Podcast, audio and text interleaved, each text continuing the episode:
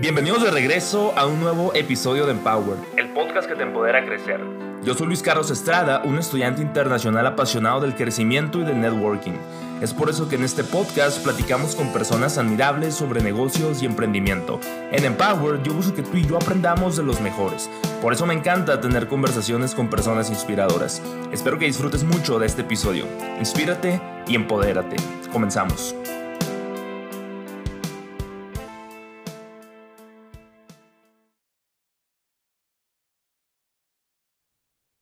Welcome to another episode of Empowered. My name is Luis Carlos Estrada, and today I have a very special guest for episode 119, Dakota Lane. Welcome to Empowered. How are you doing today? Good, man. Thanks for having me. Happy to be here.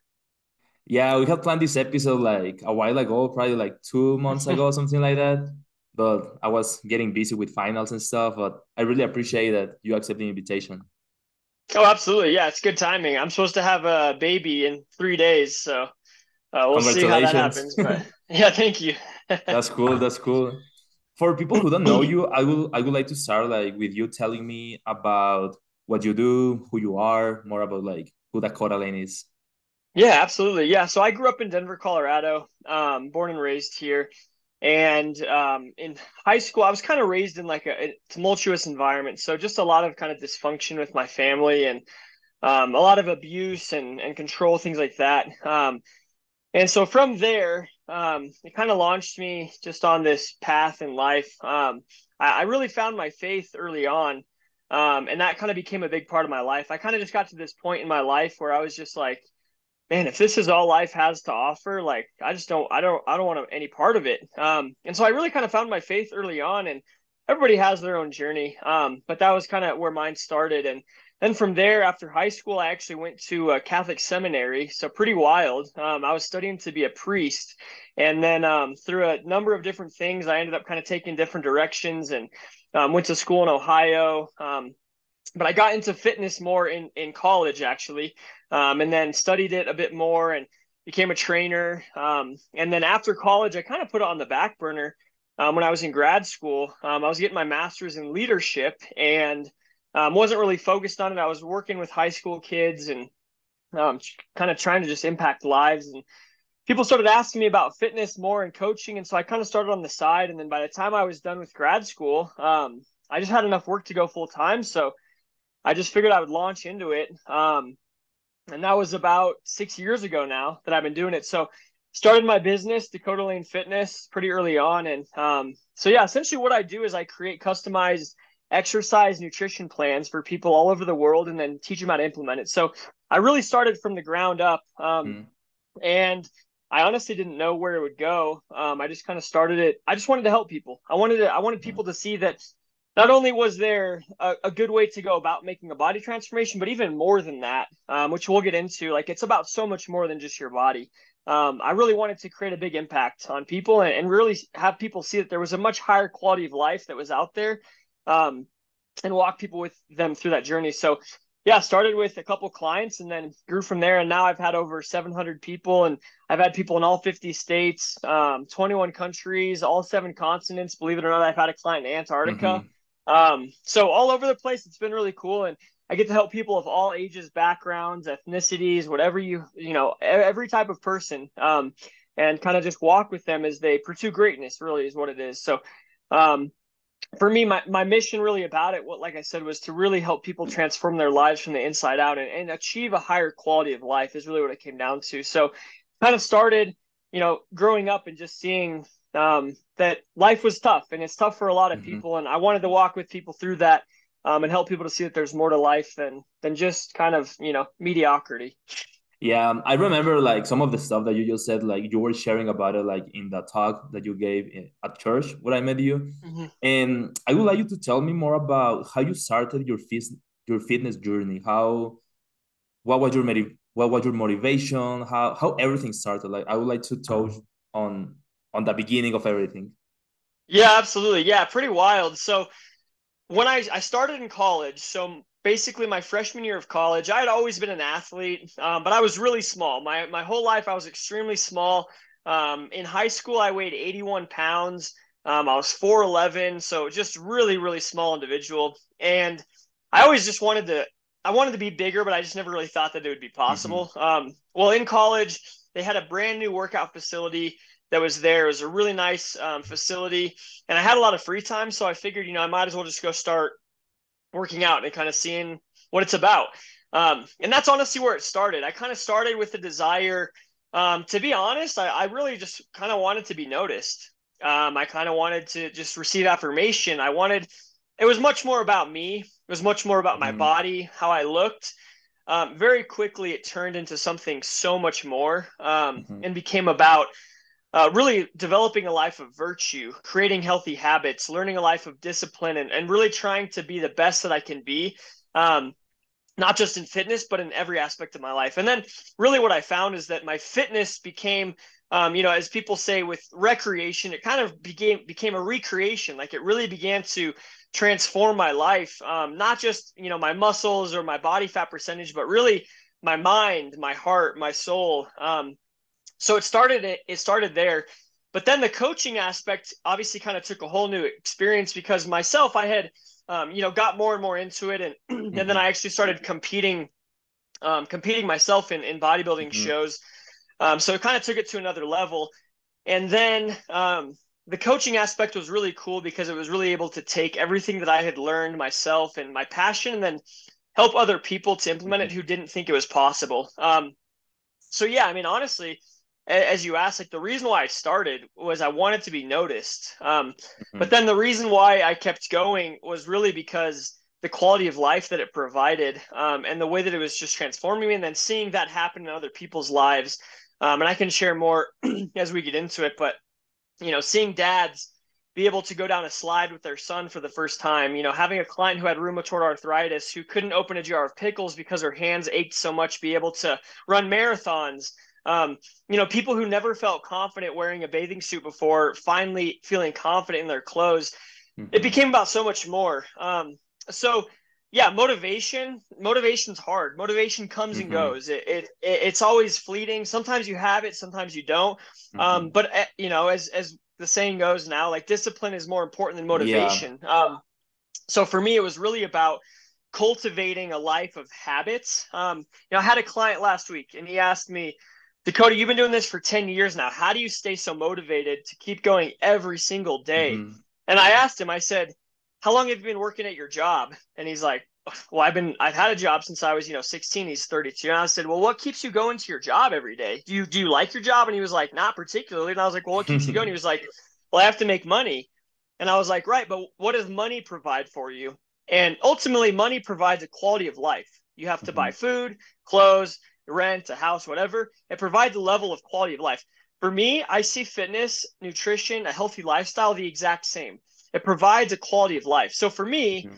the same way that somebody goes to work when they don't want to is the same thing for me of like, even if I don't want to, it doesn't matter. It's non negotiable. I have to mm-hmm. show up every single day because I want a certain quality of life. And in order mm-hmm. to achieve that, I have to put in the, the, the behavior and the action. So for me, motivation came and went. When I started, I just wanted to have big arms. I wanted to be big. You know, mm-hmm. like most guys, they just want to be big, muscular guys. Um, and then you know eventually I far surpassed my original goal, and I realized that it doesn't matter how much muscle you can accumulate. It doesn't matter you know what body you can achieve. It's never going to fully satisfy you because it's not what we're made for. There's something much greater that we're made for. Um, and so once I surpassed my original goal, then it got to the point where I was like, okay, it's not just about my body. I've gotten the attention that doesn't satisfy you know, I look the way I wanted to look. That doesn't satisfy. Mm-hmm. So it became about something so much more. And that's what I go back to the quality of life, um, being able to uh, just live a quality that I want, to be able to be disciplined, hardworking, um, healthy, to be able to provide for my family, to be able to be active with my kids, to be able to age well, all of that stuff. So that's a little bit about kind of an overview of kind of mm-hmm. where I started, um, why, and and the initial kind of um, intention. Yeah, I can relate with that because I remember like when I was in middle school, no, my first semester of high school. Or yeah, let's start with middle school. So during these three years, I was passing like through a lot, especially because my sister passed away. She was fighting cancer at that time, mm. and wow. my my self esteem went super down. I was feeling like super insecure. Like I was always I have always been like big, but I was like it was more like emotional. And mm. I remember like during these times, like I wouldn't hang out with friends, I wouldn't talk like to any girls or stuff like that, just because like I was feeling like very insecure about everything. And I remember mm. like when I I was still playing baseball though, but then when I went to when I started high school, during my first semester, I was feeling the same. And then I remember like in December 2014 that I was like, I need to make a change right now if I want to if I want to make it to professional baseball. Mm. So literally during winter break of 2014 to start 2015, I started to change everything. I started to change like my habits. I would show up every day. I was the first guy who would be like in the baseball field, and I was the last guy who would leave the baseball field just because I was doing like extra conditioning and stuff like that. But I think like this was uh, the reason why was kind of like different than yours because you were doing it like to be noticed and I was doing it like to escape from something, you know? Yeah. So I think like sometimes, I mean, both are like different reasons, but I would say that I also kind of like wanted to be noticed because like I didn't have like any attention from the coaches or from like my my teammates, especially because like I mean I was very fat and then when I was starting like with this process, I ended up losing like 25 to 30 pounds during that year. I was like at my best, like physical wise. And then I was seeing like the improvements in the field.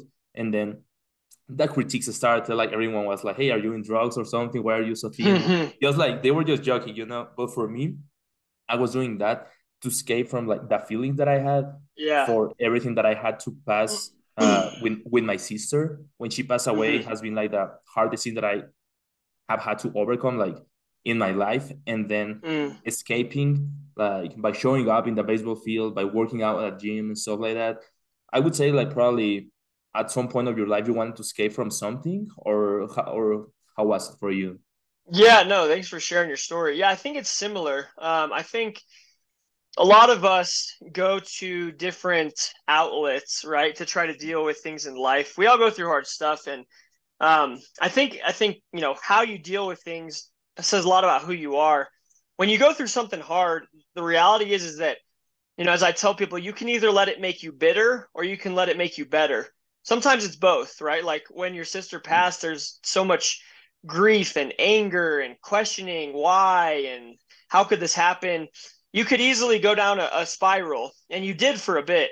Um, but thankfully you found like a new a new avenue and it started and you started to use that energy to make you better um i think we all go through things similar to that um, I know the gym is like that for a lot of people. I have a lot of clients who will tell you straight up that the gym saved their life several times.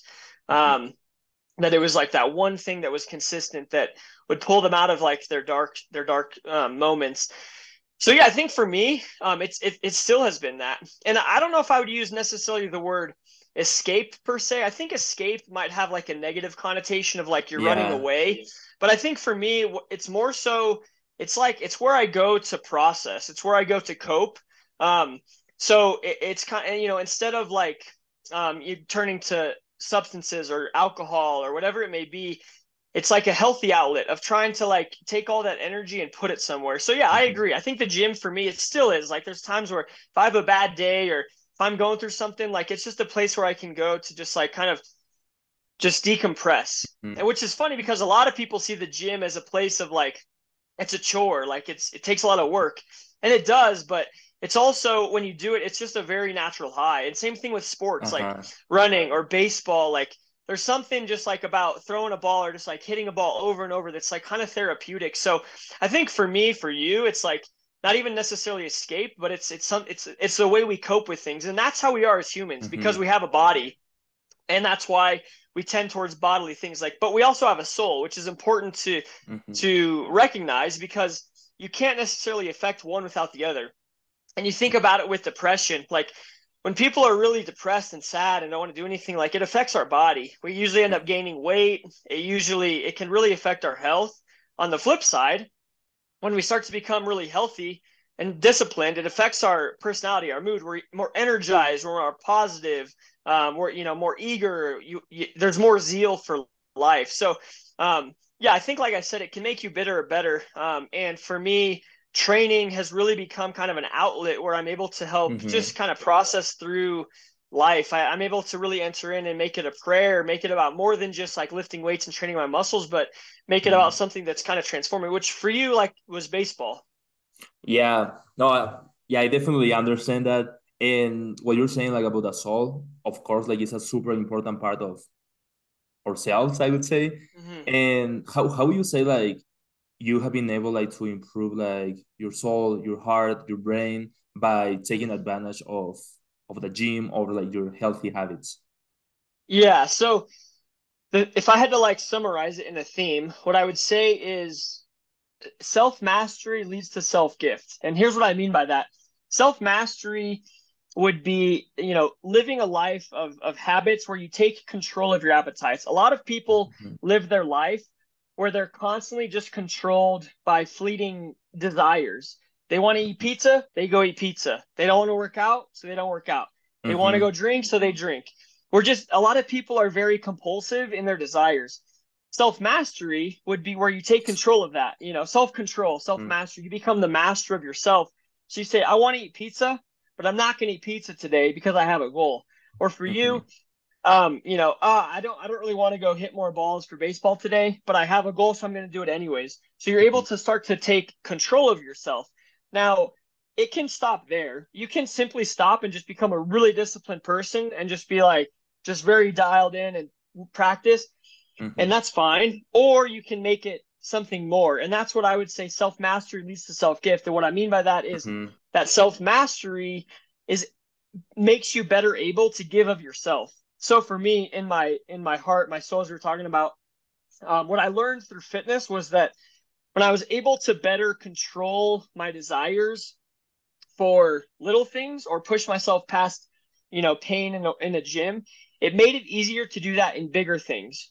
So, you know, I was able to better control, um, you know, temperance or prudence and, and making good decisions, avoiding bad mm-hmm. decisions. Mm-hmm. Um, you know, but if somebody can't put down a slice of pizza, you know what's going to make them able to really control themselves let's say if they're in a marriage and they become tempted by another girl what's going to make them have self-control not to just go and cheat? Or if they're mm-hmm. you know what's going to make somebody not just go drink alcohol all the time? So the self-mastery began to affect my life in other areas that were in my opinion more more important um, to the point where now i'm better able to give myself. Because as the saying goes you can't give what you don't have. Yeah. well if you want to give yourself you have to possess yourself. In order to possess yourself, you have to learn self control. So mm-hmm. um, it's really interesting. You know, so many people who are so successful. Um, you know, if you look at their lives, like a lot of them, they live very disciplined, structured lives. A lot of very successful businessmen, entrepreneurs, CEOs, they live very disciplined lives, but they also have usually time for themselves, whether it's reading, self reflection, meditation, prayer, uh, exercise, whatever it may be, they're usually very well rounded. And that's what can be, you know, really attractive about these people is like, not only are they very successful business people or speakers, entrepreneurs, but they're very successful humans. Like mm-hmm. they just work really well as a human being and taking care of themselves. So for me, again, it's not just about my body. Mm-hmm. Um, it, it, it becomes about so much more because the ways that I impact my body impact my soul. And again, like you think about something like um, stress. You know, stress is not a material thing. You can't grab it. Um, but it can really affect us. It can it can make us break out in acne. It can make our hair turn gray. It can make us cause weight gain because it influ- you know influences our hormones. So a non-material thing like stress impacts our body. So in the same way, if you flip it on the positive, if you start to treat your body the right way, it's going to impact your soul in a positive way. So yeah, it's mm-hmm. been really cool, and and not only in my own life, but now I get to see that in all of my clients' lives. Um, yeah, and even you know people who come to me, and they their only goal is I just want to look better or lose weight. That that maybe mm-hmm. is where they start, but usually along the way, it ends up becoming about so much more, and they mm-hmm. really learn like, wow, I'm a I'm a better employee. I work better. My my memory is better. My brain is sharper. I can mm-hmm. focus more. My sleep is better. So all of those things impact so many other aspects of your life. You know, if your mm-hmm. car has a flat tire, everything else is working right. But if you have one flat tire, it's not going to drive right. You can't drive it, mm-hmm. even if you have a perfect engine. So it's the same thing in our life. If everything might be working perfectly, but if you're not taking care of your health, if you have that flat tire, everything's not going to work the way that it should be or could be at the highest degree. Wow. that was great. There was like something that you said that you cannot give what you cannot have. And I think that has a lot to do, for example, with with relationships or when it comes like to performing a mm-hmm. job or like trying to perform at your best, for example, in baseball or something like that.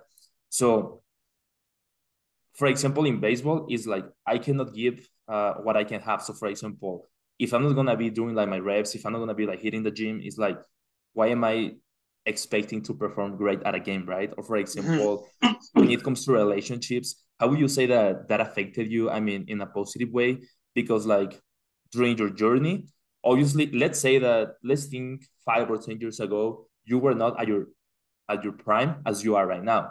So you probably were trying to find like this person, like for a relationship, like your wife in this case. How would you say like that impacted you and your wife's lives uh, in a positive way because you were like taking care of yourself so you can give more to her in this case?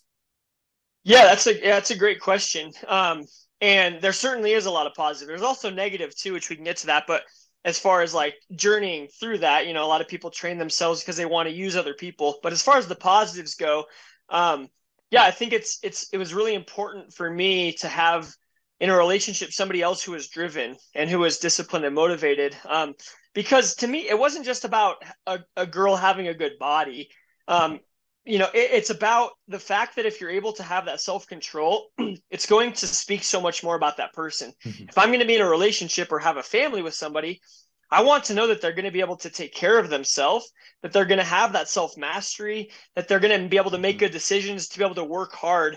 And, you know, typically, if you're living a healthy lifestyle, all of those things are going to be accounted for. So, mm-hmm. yeah, for me, um, it, it's it's been a direct correlation of learning that self control.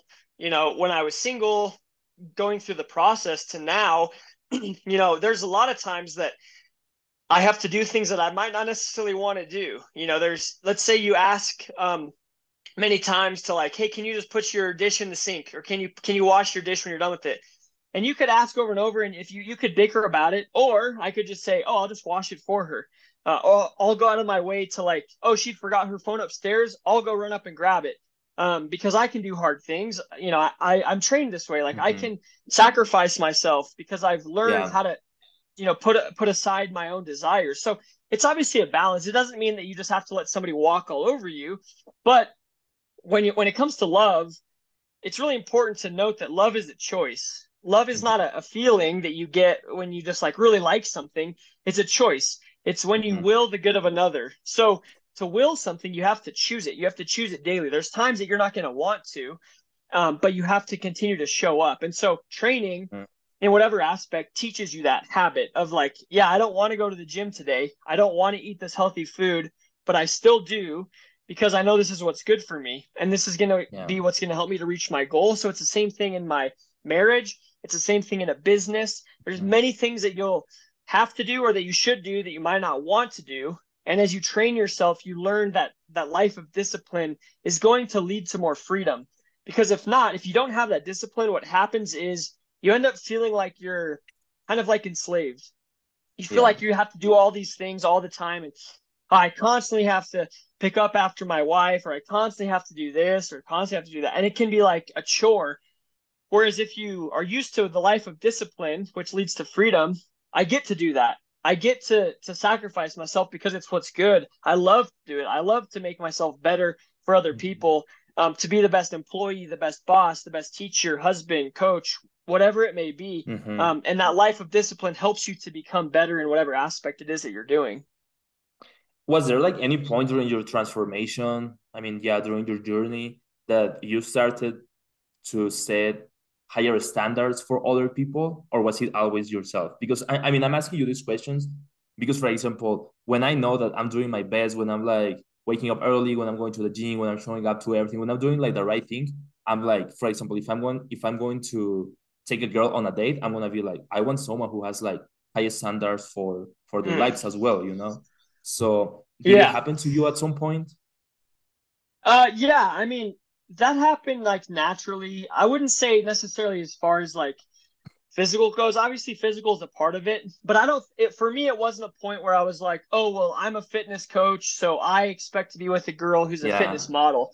It wasn't like that for me. It was more so like I want to live a healthy lifestyle and take care of myself, and I want somebody else who's going to prioritize that. So, um, even for other people, like for my clients, um, I understand like the struggles that people have. Like it's not just as easy as saying like just work harder, just show up more. Like mm-hmm. that doesn't work for a lot of people. It's really difficult. So I've I think through my process I've learned a lot of compassion and empathy for mm-hmm. people.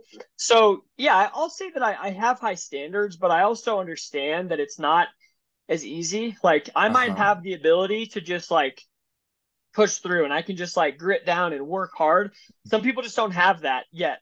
And it takes a lot of effort and they have a lot of questions and it's like they might need a little more encouragement a little bit more hand holding and that's okay. Um, and it's it, you know everybody's at a different point in their journey. So i think for me it's not necessarily about i have higher standards for people. It's more so that i, I have a higher standard for what you what i know that you can do. Like mm-hmm. i see the potential in people and so i see what you can achieve um, and that's what i like to instill in people because they might come to me and they might not even think that it's possible. They're just like, Dakota, yeah. I want to work with you, but I don't even, I don't think I'll succeed at all. Um, and I want to try to instill in them at least the hope, at least the desire that they can be more. Um, mm-hmm. So it's not that, you know, people, when they come to me, I don't expect them to have like a certain work ethic or anything, because I know that yeah. that's not always the case. For me, I want people to, to recognize that they have more potential than they might think they have. Does that make sense? Oh, yeah, totally. And how, how do you keep yourself like humble? Because like I know there's some point like where you're like, wow, I'm at my prime. Like you see yourself in the mirror and you feel satisfied. You see like I'm at my best, I'm at my prime. How how do you stay humble? Because it should be hard at some point, right? Yeah, yeah. So yeah, humility is an interesting thing. A lot of people think of humility as um like meekness or shyness. They think like yeah if somebody says, "Oh, good game," you say, "Oh, no, no, no, it wasn't a good game." That's not humility. Humility uh-huh. is recognizing reality. And so, what I mean by that is, I recognize that I've developed a business, that I've created this body, that I, you know, built this mm-hmm. body, I've done all these things, and I recognize that, and that's great, and I'm very mm-hmm. confident and proud of that. But I also know that, um, you know, I don't even give myself the gift of breath. Like there's something else holding me mm-hmm. into existence. Like the fact that I even have the gift of health is a gift. I have other clients who are or people that I know who who are sick. They have chronic illness. Uh, they might have you know missing a leg or have injuries, and they don't have the ability to do that. So you keep it in perspective, um, and you you become more grateful for it. So it's like you mm-hmm. recognize what you have. If you know if you're a good athlete, if you're the best baseball player ever, it's okay to be like, yeah, on stats, like I'm the I'm the greatest ever. But also, I know what it took to get here. Mm-hmm. I also know that even these other people, if they don't have the same stats, it doesn't mean they're any less than me. Um, mm-hmm. We're all we're all human beings. Like so, in that way, we're still all equal. Um, mm-hmm. So yeah, as far as humility goes, like I was in the gym yesterday, um, and there was a lot of high school kids in the gym. I was on the treadmill, and there was a mm-hmm. guy benching a kid. He didn't have a spotter, and he went up and struggled with the rep. And then I was like, if he goes down one more time, he's not come back up. And he went down and he starts going up and he stopped and he, he didn't have a spotter. And I, he was like, just stop there. And so I ran off the treadmill. And I went over and I grabbed the bar and, um, and he, he was, you could tell he was like kind of embarrassed. But the thing is, I was like, I've been there. Like I uh-huh. have been in your shoes and been the guy who's struggling to get it up and somebody runs and helps me out. I know what that's like. Um, I know yeah. what it's like to start off. And so for me, it's like if you forget where you started off and what you had to go through to get to where you are, then yeah, you you won't be humble. You'll be cocky and you'll be like, I'm better mm-hmm. than other people. But you forget that all it takes is one injury or one mm-hmm. thing to happen, and you could lose it all. Um, uh-huh. and, and also you were in the same position as those people starting off. Like everybody starts, you know, somewhere. And so that for me is is how I stay humble, if you will, is like I recognize what I have and mm-hmm. I recognize that I have something to teach people, that I have a lot of experience, that I that I'm good at what I do in my business. But I also, you know, I don't see that as like, oh, you know, something to to brag or be proud of. It's it's really mm-hmm. more I'm grateful. I'm grateful that I've had mm-hmm. the experiences that I have to share with other people to help them to become better. Um, and knowing that I was also there at some point. Yeah, I, re- I really appreciate like that comment, especially when you were saying about some people get confused with what humility means. And I feel like many people have been in that point, and I can include myself on that. Like when, when you're doing something great, you don't want to receive that compliment just so people don't think you're cocky. But at the same time, it's like, mm-hmm. for example, if mm, I don't know, last semester I won uh two awards in the College of Business, and I was like, yeah, I saw wow. that. Oh, thank you. That's awesome. so yeah, that, that, that was pretty cool. But that thing is like, I didn't want to have like the attention because I was like, I don't want like people like to relate me just with that, you know. And then I remember like, I mean, they posted like in social media. I mean, I made a post as well. And then like sometimes I would be like walking around like in this building or in the college of business, and people would be like, "Hey, congrats, Luis! I saw like this award. Oh, thank you, I appreciate it," or something like that. Like I would take it because it's like they are saying it like from their heart, you know. It's not like, oh, yeah. "Oh, Luis is Luis is just taking it too far." No, it's just like, "Oh, thank you, I appreciate it," and and that was it, you know. But I, but like for example, like at work or like other places, I would never be like, "Hey, you gotta help me with this because I want this award," or "Hey, you gotta," you know. yeah. It's just like yeah, yeah, yeah. It, it's it's different, like the way you were explaining it but many people kind of like struggle when it comes to taking compliments and mm-hmm. i don't know like i feel like that can probably be related with low self-esteem i'm not sure because yeah. it's like for example if i if i see a girl and i'm like hey you look very cute today if they say oh thank you nice but if they say no i look terrible today or something like that like that means something you know like probably mm-hmm. they are mm-hmm. not like happy with themselves and I don't know. I, I just wanted to tell you that. no, definitely. Yeah, no, I agree. And and I think it's important to I think we should spend more time being proud of ourselves. I think we don't mm-hmm. do that enough. I think there's people always focus on don't be cocky, don't be con- like no, mm-hmm. like if you do something good, be proud of yourself. You worked really hard yeah. and you achieved those awards if that just speaks to who you are and your work ethic and your discipline and and so like that's that's admirable mm-hmm. and again it, it doesn't mean that that's everything that you are uh-huh. like no that and also like um you know for for anybody it, it doesn't mean that you you know have to upplay it and like oh i'm so proud but like it's good to acknowledge but also mm-hmm. to know that like you received that gift like the gift to be able to do that in your your brain like there were so many people in the course of your life who have invested in you, even from elementary school teachers who taught mm-hmm. you how to mm-hmm. talk. Like it took it took a lot of people, a lot of time, energy, effort to get you to the place where you could perform to achieve those awards. Mm-hmm. So when we recognize that, we know, hey, it's really not about me. For a girl, it's like, hey, you look really cute today. Some people are born and they're very physically appealing. Mm-hmm. Uh, other people aren't as physically appealing, you know, in the mm-hmm. same way. And so for a girl, if she's really pretty, it's like you didn't do anything necessarily to do that. Uh-huh. Like your your, par- your parents made you. God made you. Like that's a gift, so you can yeah. receive it.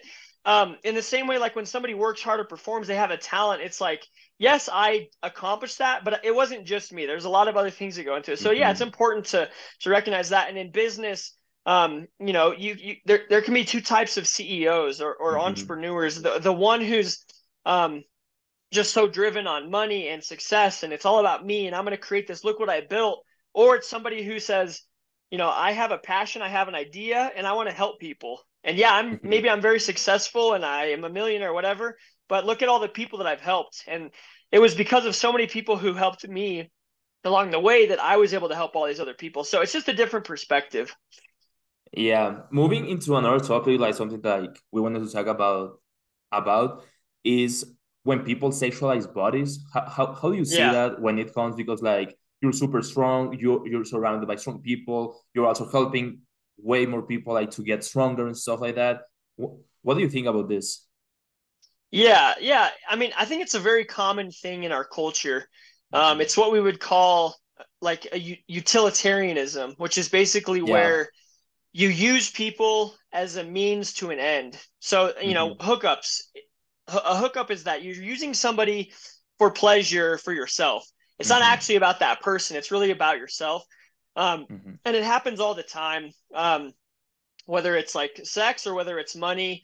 Um, it doesn't necessarily have to be bad. Obviously, like a, a mm-hmm. business, they use their employees to provide a service, but in that way, it should be it should be um, both ways. Like the the employee provides a service, I provide you comp- compensation through money, and it's mutual. Um, whereas in our culture now in the gym, you can see it all the time, um, especially with men. Sadly, like if a girl walks into the gym and you know, yeah, maybe girls wear certain outfits that provoke it, but still, a girl mm-hmm. walks by and every guy is looking at them like like a, mm-hmm. if a Ferrari drives by. And I think it's important to to note that like we're a human being is so much more than a Ferrari. A Ferrari is beautiful. It's it's nice to look at. A human being has so much more complexity to it in the fact that how we're made, the dignity that we have as a human. So for somebody to reduce another person to an object by looking at them in a certain way, um, it really speaks more to that person. That person's just mm. shallow. Uh, or maybe they've never been taught. Maybe they're ignorant and they don't understand. But obviously, in the fitness industry, it happens all the time, which is easy, obviously, because you know we build mm-hmm. our body to look a certain way and it looks great, and it's easy to forget there's a person behind that body. There's something more to that. Um, so yeah, the fitness industry is is really not good in that category. Um, mm-hmm. kind of perpetuates it, and in the gym we see it a lot. Um, but it's really sad because human beings mm-hmm. are so much more than just a, a body to be used. Um, they they really are, you know, something to be cherished, something to behold. You know, they're mm just amazing in their complexity and their beauty. And it's okay to recognize beauty. Like I can see a, a woman mm-hmm. and say, wow, that's very attractive, beautiful. But then it doesn't mean that I that I need to to use that for myself. You can mm-hmm. recognize the beauty of it, but you don't have to use it. So yeah, it's a sad thing that it happens. Um, and I would say in my own journey in fitness, like there were certainly times and early on, especially where, you know, I was like, oh, I want to get big and attractive and then I can get more girls and there was mm-hmm. times where, you know, I, I would go down that path and every time it would just feel so shallow and so empty. Mm-hmm. Um, and there's just there's something in us, the way we were created, that is just more than that. It's not the way we yeah. were made to be. Um, and some people live like that perpetually, and they're constantly chasing the next high, the next mm-hmm. raising their salary, the next girl, the next car, whatever it may be. Um, and that yeah you can end up wasting a lot of years missing out on a lot of beautiful things.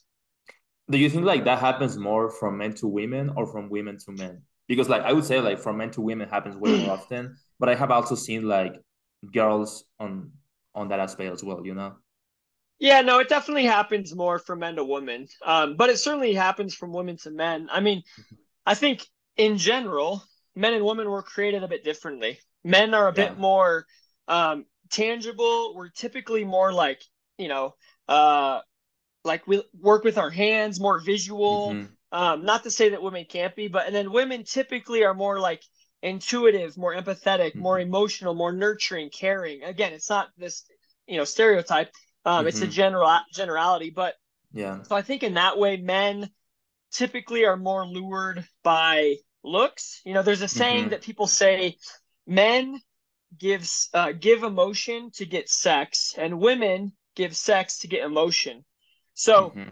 like men sometimes like, oh, we can do the sweet talk, or we can do this or that, and we're trying to get the pleasure. Women sometimes like they don't necessarily want the pleasure; they want the intimacy, the affirmation. Yeah. And again, it, it can go both ways, but I think I think in general, I see it more for men. Um, and mm-hmm. honestly, like I just think whether or not it happens one way or the other, I think men should take the example um, and, and, take the initiative to be a mm-hmm. leader in that category because typically like the way that a man goes is is mm-hmm. a lot of times the way that the the women may follow a woman who sets a high standard she's not going to have anything to do with those guys and that's just uh-huh. usually the way it is and sometimes a woman over time like will maybe lower her standard for the guy and it's sad like the men should should rise up mm-hmm. and you know meet that standard. So yeah, it's a tough it's a tough thing, and I unfortunately I see it so many times in men of just like guys just living very shallow lives based off pleasure. Um,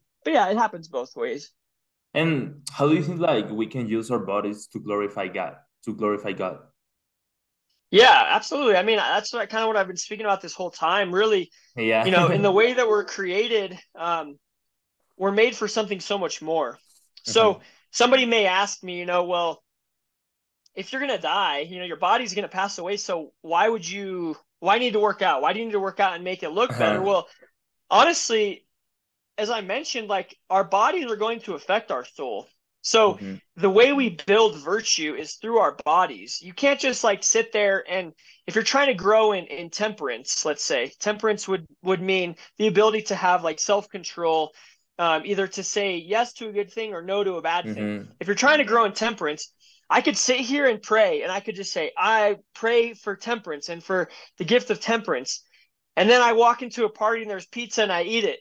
So the way we grow virtue is by action in our body. It's by going to a party where they have pizza and you're hungry and you say, no, I'm gonna, I'm not gonna have that because I don't want to have that. You know, I want to be healthy, uh-huh. whatever. Um, so it's through that our body that we learn virtue. So that's why it's so important for our soul. Also, the way we glorify God in our body is that we offer our bodies as a sacrifice. Mm-hmm. Um, and, and what I mean by that is that what we do in our bodies first of all our body is it's a gift like i mentioned it's it's a temple as the bible says and if you want to take care of the temple there's ways that are that it's made to be taken care of and to be treated to perform to the best of its mm-hmm. ability um so you know in order to glorify god with your body people may ask me like well you know isn't that vain of, of working out and looking so good mm-hmm. you know mm-hmm. isn't that bad to look that like that i would say the opposite i would say if you have a, a beautiful temple or you know, let's say if the if the the Queen of England was going to come and visit America, and let's say like, would you take her to a dirty McDonald's? Like, is that where you would have her come in, or would you bring her into like the White House or a really elegant, you know, mm-hmm. uh, hall or a big assembly theater? Of course, because the person, you know, dictates what should the surroundings. So for us, it's like God gave us the temple of our body. We God is indwelling inside of us mm-hmm. and the way we were created. So why not make our body the best that we can in order to glorify him? We're made in his image and likeness. Well, if we weigh, you know, if we're super overweight and lazy and eating all the time and never exercising, what does that say about the image and the likeness? So mm-hmm. for me in my workouts, like I try to offer my workouts as a prayer. I try to make them about more than just myself, but make them intentional, um, make them about somebody else. Um, so that I can draw it out of just a selfish desire to look better and make it about glorifying God through my intentionality. So yeah, there's many different ways to, to glorify mm-hmm. God. Um, it doesn't necessarily mean you have to be working out in the gym six days mm-hmm. a week, but I do think that we have an obligation to take care of our body because of the gift that we've been given. Wow. I mean, that resonates with me because like one of the reasons why I'm trying to go to a Newman Center kind of often I mean, I wish I can say that I go very often, but I don't. Um, it's because I'm trying to like improve my relationship with God. I mean, when I was uh younger, like I grew up like in a Catholic family. I would always be like at church every Sunday to mass, or like I would like hang out with my parents like in retreats, in events, and everywhere. And then when my sister um was mm. facing cancer, and then when she passed away, like I was um I was not mad with God at all. I was like understanding like everything will happen for a reason, that it was part of his plan. And then it's easy for me to say this in English because like whenever I record a podcast in Spanish, I don't want my family like to understand. So it's the first time that I share this like in a podcast. And it's it's funny, like actually, because I was not peace with God at all when that happened. Probably my parents were. Um, I was 13 at that time actually in four days is gonna be her 10th anniversary in heaven. Wow. So that's that's a good time to to say it right now. And yeah. the thing is that time passed and let's say that happened in January 2013. So 2013, 2014, 2015, probably even 2016, I was like super close to God. I had a really good relationship with God.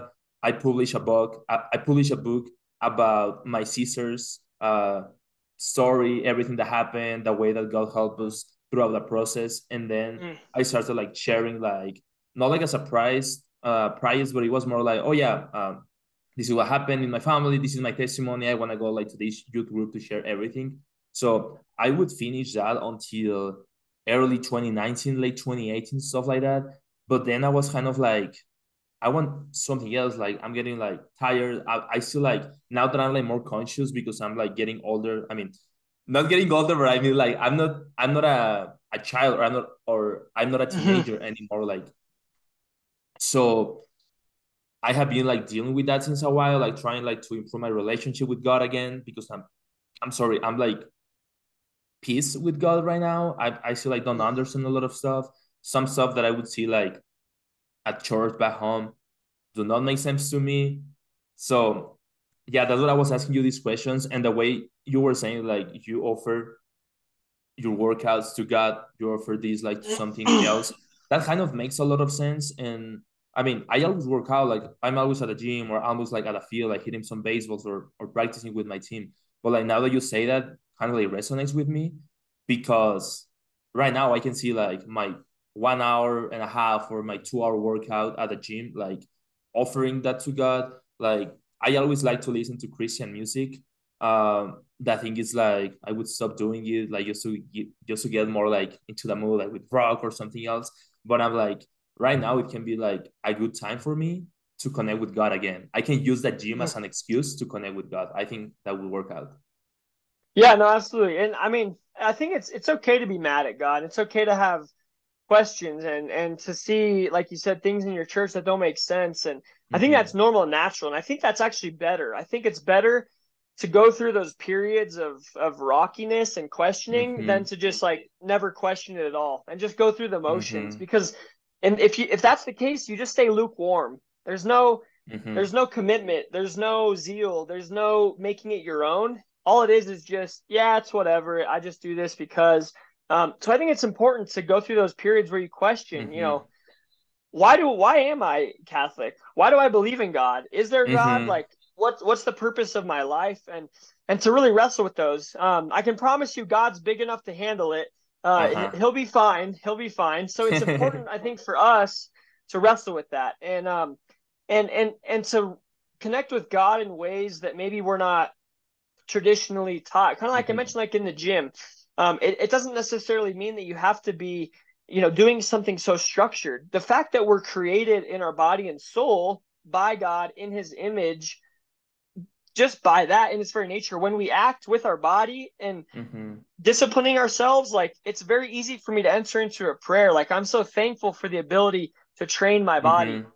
for the fact that i even have like the way that my body can operate in order to to function to cope with things like it's it's a really beautiful organism and and so you see something like the, the, the fragility of life how life can be so short and it's so fragile it really mm-hmm. is a gift um and it really makes you reconsider like yeah muscles are nice it's nice to look good but there's something more there's more something more to it um and that for me is where prayer comes in um where it becomes about something more and for my clients as well like even clients I have who are atheists, they don't believe in God or different religion, Muslim yeah. or Buddhist or whatever.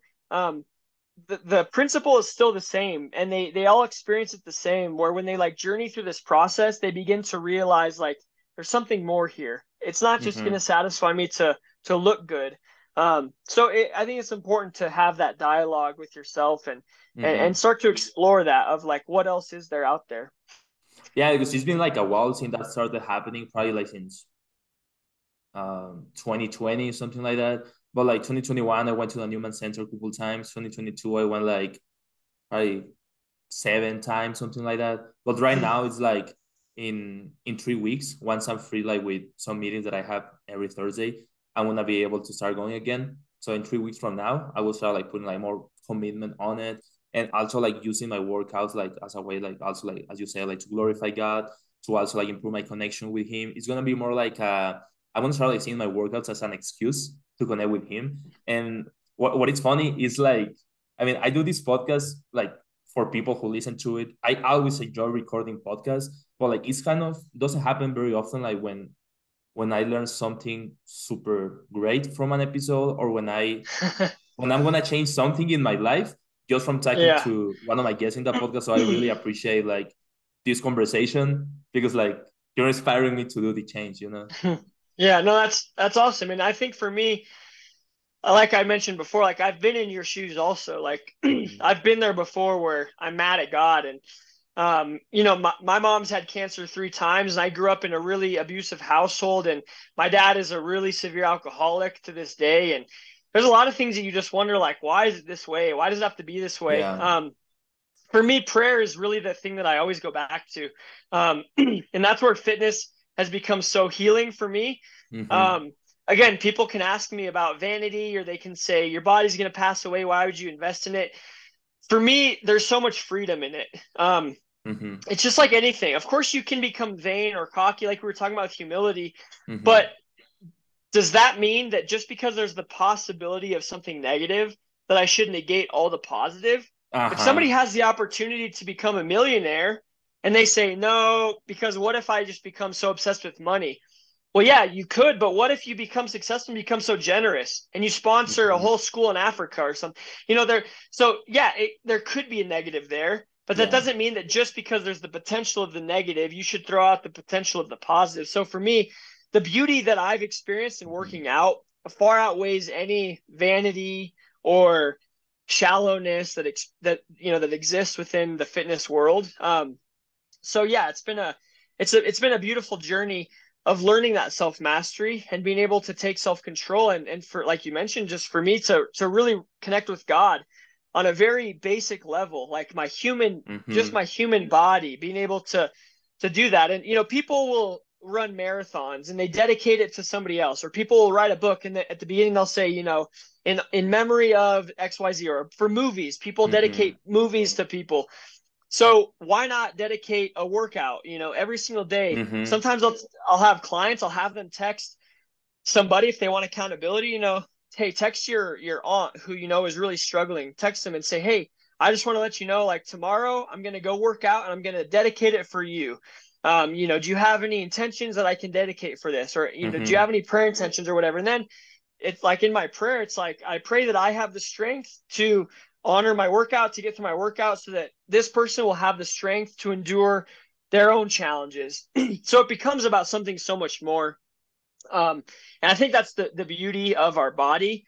Uh, mm-hmm. Scripture has has so many analogies about running the good race or competing well to earn the crown of victory uh, mm-hmm. uh, or offering your body as a living sacrifice. Like it's built within our nature to to train, to work, to to dedicate, to be disciplined. Mm-hmm. And yeah, you can do it in the wrong way, where you serve yourself and you become your own god, or you can offer it as a sacrifice, which is a you, do have to work, but then you're offering it up. So it becomes about something mm-hmm. different. No, yeah, that's pretty cool. I want to start like implementing that like after recording this episode. yeah, absolutely.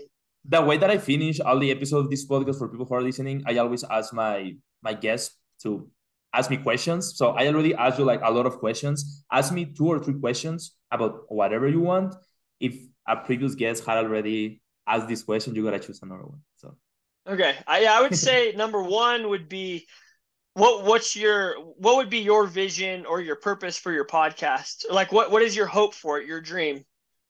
I would say like I want to be, as we were talking about it like at the beginning, I would say noticed because like I'm putting like a lot of effort. I'm trying like to get to to connect with great people. So I really appreciate like you're here today. And also like when whenever I whenever I see the podcast on the way I started it, it's like I'm seeing the improvement, you know, because at the beginning it was only like one microphone and my voice. And then it was like I started bringing some people. And then I started including the camera. And then I started like to include a little clips in Instagram or Facebook. And then I started to bring like famous people, couple millionaires, like people from Fox Sports, ESPN, or MLB teams, or stuff like that. And for me, it was kind of like it started becoming like a motivation to connect with people that I want to have a conversation with. Even though it's mm-hmm. 45 minutes, half an hour, one hour and a half, whatever, for me, it's like very special to be able to connect with these people, to humanize them a little bit more. Because, for example, like some of the topics that we're talking about today were like from our hearts, you know? Or for example, mm-hmm. like when I was a child, I remember that I was watching uh, this concert of this band called Rojo, like Red, and mm-hmm. they are like a Christian band that were very successful, like from 2000 to 2012, and then they separated, and then they go together again, like in 2018. And I remember that I was seven or eight years old when I was watching them for the first time um, in a video, in a DVD, and I was like, no matter what, at some point of my life, at some point of my life, I'm gonna have a conversation with a singer. And mm. I ended up meeting him in 2016 in a concert. He was just like, "Hey, hi, this is Lisa. Can I take a picture with you?" And then in 2018, I gave her, I gave him uh, the book that I published. but it was like a wow. 10 minute conversation. But it was like at least uh he's gonna remind me for for something. And then last year in May, um, I know the drummer of that band, and I told him like, hey, I would like to interview him. I would like to have him in my podcast. He's like, okay, I'm pretty sure like he reminds you. I'm gonna send him a text, and if he says yes, I'm gonna give you his phone number. So he said wow. yes. And then the drummer gave me his phone number. So I was saying to him, like, he'll be like sending me voice notes and stuff. We were like trying to coordinate the podcast. I waited like for four or five months. Like the first wow. conversation was in May, like just to coordinate everything. But then they were gonna have concerts in LA, in New York. They were gonna yeah. be traveling in a tour.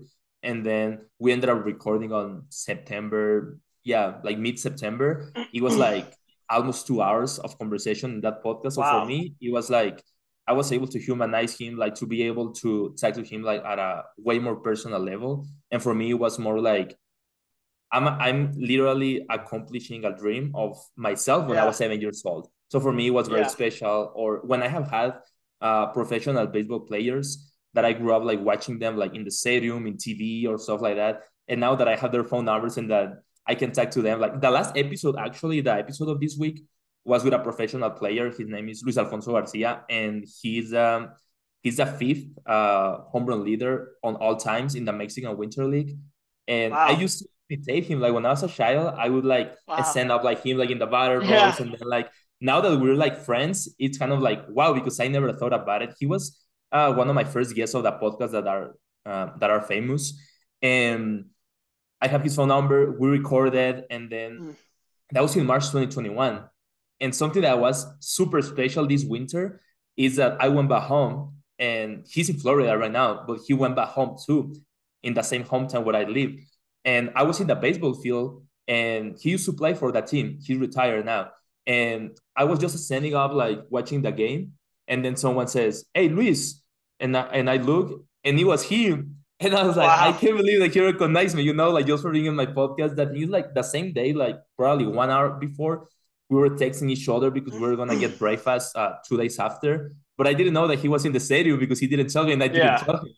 And it was so funny because he was like, he telling me, Luis, and I was like, wow. And then I gave I gave him like a big hug because he's like first time ever that I see him in person, not oh, not wow. as a fan, but like as a friend, you know. Yeah. And then two days after, I I went to this restaurant and he called me. He was like, hey, Luis, uh, my car just stopped working. Like I'm in the middle of the street uh, like it was like an electric car and then it just stopped working it was something related to the battery and i was like okay i'll be there like in 10 minutes to help you so i was helping him like for two hours and then wow. i was like i was super happy because i was talking to him you know yeah wow that's crazy yeah so, that's really cool it's a vision of the podcast i would say like just connecting with people that i admire and at the same time like helping all these people who are listening to to learn something you know because for example just in this episode, I already learned a lot of things. I have my I have my notes right here, you know. and yeah. that's that's some stuff that I'm gonna use for myself because of that conversation that I have with you. But like people who are listening, I'm pretty sure that they learn something as well. If they use it, great for them. But if they don't, it's like I don't want to sound selfish, but I'm already learning something, you know? Yeah, yeah, yeah. that, no, that's, that's, the awesome. way I see it as well. Uh-huh. Yeah, that's cool. No, that's really cool that you found that success. And I think people appreciate uh, just, yeah, like you said, humanizing people and just kind of seeing a different perspective. Used to seeing from people, hearing their thoughts, hearing how their brain works, their heart works. So, yeah, I think that's really cool. Um, yeah, so I guess like the last question then only would be, um, yeah, I mean, not only the podcast, but I guess like in your life later on, like whether it's baseball or business, like mm-hmm. what what would be your hope um, as far as like you know if you were remembered for something or like the impact that you want to leave on people um what would you say is like your you know if you had to like give yourself a brand you know for your for yourself like luis's life um you know what would you want people to remember you for wow what a question i'm not sure 100% but i would say as a hard worker because like no matter what i'm i'm always trying to to work hard as i can sometimes i I have like a quote that I always tell myself that you gotta do stuff that you don't like so you can so you can do stuff that you like. So for example, if you ask me, do you love school? Do you love do you love taking classes? Do you love doing assignments? I'm not gonna say yes. I'm not gonna say yes. Like I, I don't enjoy like doing an assignment, you know. I don't enjoy like doing a quiz super stress or doing a test. But I know this is the stuff that probably I don't like. Not that I don't like, but I don't love it, you know. So probably I don't like that. But I I know that once I'm done with school, something else is gonna happen. I'm gonna find probably my dream job, and then I'm gonna enjoy it. So that's something. And also like a quote that I I always mention this quote in this podcast. I don't know why, but like it always leads to this conversation the, the thing that I was telling you about, he has a quote that has resonated with me. Like when I just decided to move to the US, that says, um, "Empieza donde estás, eh, empieza con lo que tienes. Start where you are and start with what you have." So mm. probably we're starting something. We're starting our fitness journey, or we're starting school, university, and probably we're not at our prime. But we got to start from scratch sometimes with what we have. If we don't have money, let's work a little. No matter if yeah, let's don't care if it's not too much. Like we're gonna use it at some point. Or for example, like in the fitness journey, probably at the beginning, I'm fat. But then like in two months, I'm not gonna be that fat. And then like in one year, I'm gonna be healthy and I'm gonna be fit. So that's that's what I would say. yeah, no, that's awesome. Hopefully you can still hear me. My headphone died. Um, yeah, I can hear you. I, I can hear you. Okay, cool. Yeah, no, that's awesome. I think that that's uh yeah, what more could we want, right? Than than for people to uh, to be inspired to to see our pursuit of greatness and want to pursue greatness themselves. I really like that quote. Um, I think it's important to start where you are, start with what you have. Like you don't have to. We all start somewhere. You don't have to have everything mm-hmm. set up and ready. It's like for your podcast, it's like you have one microphone. Okay. For your fitness journey, it's like you you can just go for walks, like drink some more water, start with whatever. Um, mm-hmm. I think mm-hmm. it's important to, to remember you don't have to be perfect, um, yeah. but that even the most successful people, they had to start with just one action, something small. Mm-hmm. You know, Apple wasn't created overnight, Disney wasn't created overnight. It was, you know, just one person with a, an idea that they implemented.